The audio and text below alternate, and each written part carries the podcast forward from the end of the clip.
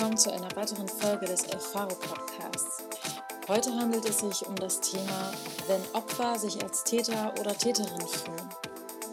Dazu spreche ich Ihnen einen Erfahrungsbericht einer Selbstbetroffenen vor. Ich wünsche Ihnen viel Spaß und dass Sie die wertvollen Informationen und nötigen Informationen für sich mitnehmen können.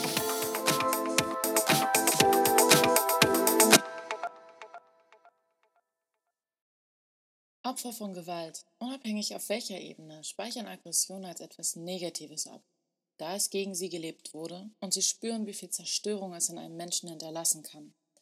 Viele Betroffene leben eher ein depressives Leben. Sollten Aggressionen dennoch zum Vorschein kommen, geschieht dies zumeist unkontrolliert oder in dem Rahmen, der ihnen vorgelebt wurde und sich unbewusst in ihnen abspielt ja vielleicht sogar als ganz normal angesehen wird und schließlich sein Recht ist als ein Leben lang gedemütigtes Opfer. Dieser Mensch wurde nicht nur von seiner Familie gedemütigt, sondern sieht sich auch von der Gesellschaft in vielen Bereichen entsprechend behandelt. Gibt es überhaupt gute Aggressionen, stellen sich viele Menschen die Frage. Was denken Sie, lässt Sie jeden Morgen aufstehen, Sie Ihren Alltag bewältigen? Wie schaffen Sie es, Ihre Depression auszuhalten? Warum machen sie weiter, wenn es sich vielleicht sogar hoffnungslos anfühlt? Warum geht es weiter, obwohl sie innerlich eventuell schlapp und müde fühlen oder in sich das Gefühl tragen, ich will nicht mehr und ich habe bereits vor langer Zeit aufgegeben? Was verleiht ihnen die Kraft, anderen zu helfen und das auch immer wieder, obwohl sie sich selbst erschöpft fühlen? Wie schaffen wir Menschen es, Situationen zu meistern, die unmöglich erscheinen? All das machen wir, weil wir im positivsten Sinne Täter und Täterinnen sind. Das Wort Täter und Täterin kommt von Tat, von Machen, von Durchsetzen, und um Dinge in die Tat umzusetzen, benötigen wir Kraft. Unsere Lebenskraft und damit Aggression, da Aggressionen nichts anderes sind. Aggressionen sind Gefühle des Menschen wie viele andere auch, die wir zum Überleben für unsere Evolution brauchen. Es gibt nun zwei Seiten von Aggressionen. Wir können mit Aggression etwas aufbauen oder etwas zerstören. Es ist dieselbe Energie, nur anders eingesetzt. Und es ist eine Entscheidung. Wie bei allem ist das Maß oder auch die Dosis entscheidend. Wenn Sie das auf ein Gefühl wie Angst oder auch Trauer beziehen, wird dieses Prinzip schnell deutlich. Was ich damit sagen möchte ist, dass alle Gefühle, die Sie in sich tragen, eine Berechtigung und auch eine Aussage beinhalten. Nichts, was Sie fühlen, kann also falsch sein oder kommt irgendwoher. Wenn Sie also aggressiv sind, werden Sie vielleicht so etwas denken wie, das ist schlecht, das ist nicht gut für mich, das darf ich nicht, dann bin ich nichts Besseres wie die Täter und Täterinnen. Oder ich habe Angst davor. Ich darf nicht wütend sein oder gar hassen. Schon gar nicht die Menschen, die mir nahestehen oder so nah gestanden haben wie die eigenen Eltern. Und möglicherweise machen sich auch körperliche Symptome bemerkbar, wie der zum Beispiel berühmte Kloß im Hals oder das Zuschnüren des Halses. Nun, Prägungen, Dogmen und natürlich die Verbote und abgespeicherten Ängste, die ein sexuell missbrauchter Mensch in sich trägt, blockieren das gesunde Aggressionsgefühl, um seinem Leben eine größere Wendung zu geben und ihm selbst das Gefühl zu geben, er erreicht aus sich selbst heraus Veränderung. Diese gestaute und geballte Aggression schlägt in vielen Fällen in die Depression um. Die Gefühle kehren sich und durch die hohe, nicht gelebte Dosis wird aus dem gesunden Positiven etwas, Toxi etwas Toxisches und Zerstörung.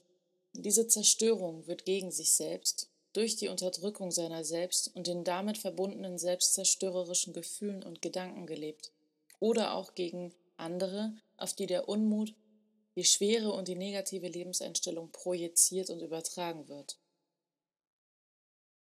Natürlich kann dies, mit dem sich immer breiter in einem ausweitenden Gift, ein nicht auf Dauer ausreichendes Ventil sein.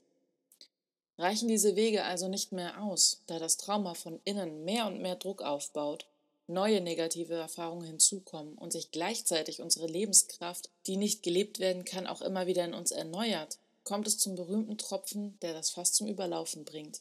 Und der Mensch wird mehr und mehr isoliert, unkontrolliert aggressiv und verletzend.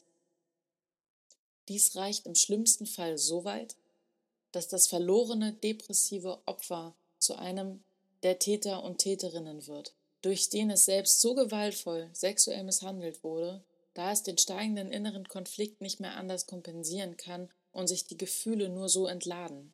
Das ist natürlich eine fatale und unbedingt zu vermeidende Entwicklung.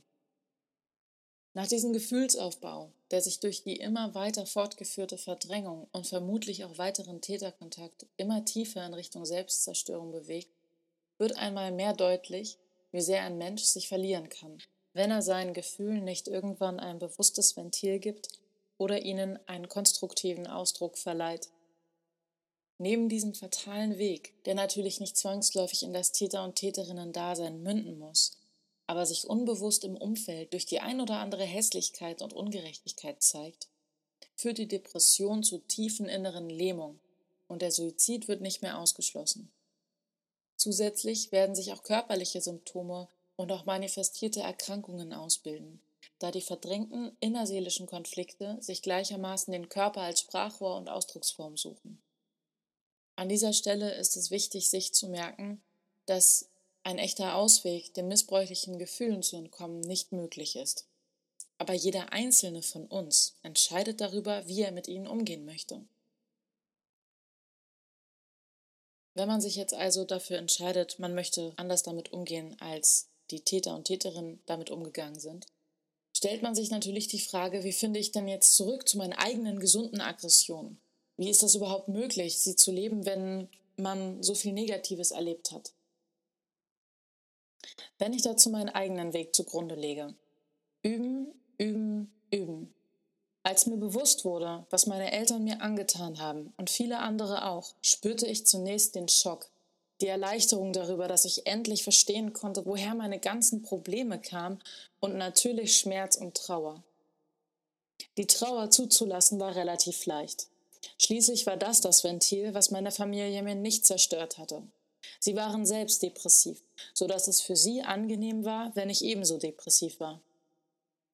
War ich als Kind mal aggressiv, was sich natürlich auch in Lebensfreude ausdrückte, wurde ich nicht nur durch sexuelle Übergriffe auf Kurs gebracht, sondern auch durch die depressiv unterschwellig aggressive Grundhaltung zu Hause. Dann gab es entsprechende Sanktionen, wie Schläge, Beschimpfungen und Maßregelungen, die mich zum Weinen brachten, und dann war Ruhe. Heute weiß ich, dass meine Eltern es nicht ertragen haben, wie sehr ich ihnen ihr eigenes Kind von einst spiegelte und dass ich zu der Zeit schon stärker war und sie sich längst verloren hatten. Dieses Muster zog sich durch mein ganzes Leben und die Gewaltexzesse meiner Eltern verdrängte ich, um mein Leben zu ertragen und die Lernerfahrung war, dass aggressives, lautes und lebendiges Verhalten schlecht bis sogar lebensgefährlich war. Ich entwickelte mich also zwangsläufig zu einer Ja-Sagerin, war extrem introvertiert und angepasst. Ziel war es natürlich, nicht aufzufallen, und ich war verdammt zu einem Leben ohne Individualität, Freiheit oder Selbstbestimmtheit. Nun ging es in der Aufarbeitung schließlich um die Wut. Aber die spürte ich gar nicht.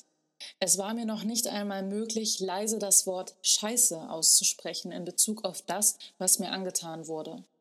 In anderen Situationen war dies möglich, aber in Bezug auf meine Eltern, auf das, was ich nun bloßstellte, mich über all die so tief ins Unterbewusstsein geschlagenen Verbote und lebensbedrohlichen Ängste hinwegzusetzen, auch wenn ich heute 30 Jahre älter war als damals? Unmöglich. Selbst diese Verbote und Ängste zu spüren war nicht möglich. Ich fühlte mich leer an der Stelle. Mein Hals schnürte sich zu und ich war wie taub. So wie fast mein ganzes Leben fühlte ich mich taub und nicht da.